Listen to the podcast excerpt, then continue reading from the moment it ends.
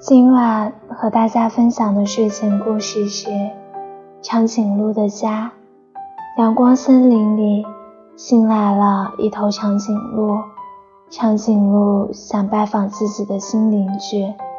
它敲敲这家的门，碰碰那家的窗，可是小动物都把门窗关得紧紧的，谁也不肯请它进屋。因为它的脖子太长了，不管到谁家，都会把屋子戳出个大窟窿。中午，长颈鹿又累又饿，只好到草地上吃点草填填肚子。一只小兔从这里跑过，看见正在吃草的长颈鹿，惊喜地说：“哇！”谁在这儿建了这么大的一座滑梯呀？这下我们可有玩的了。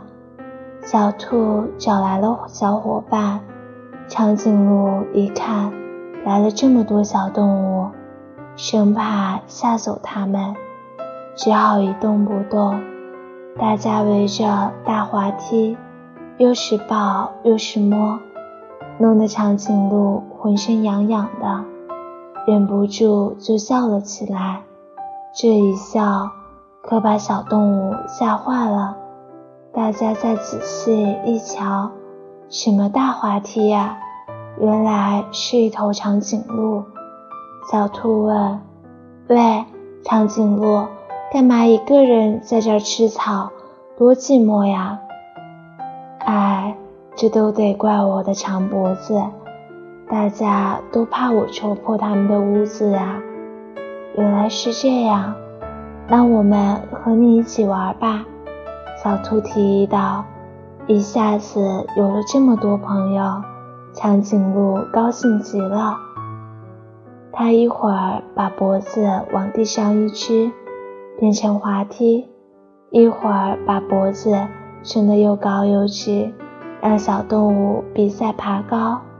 一会儿，又把脖子向前伸直，荡秋千下，小动物荡得开心极了。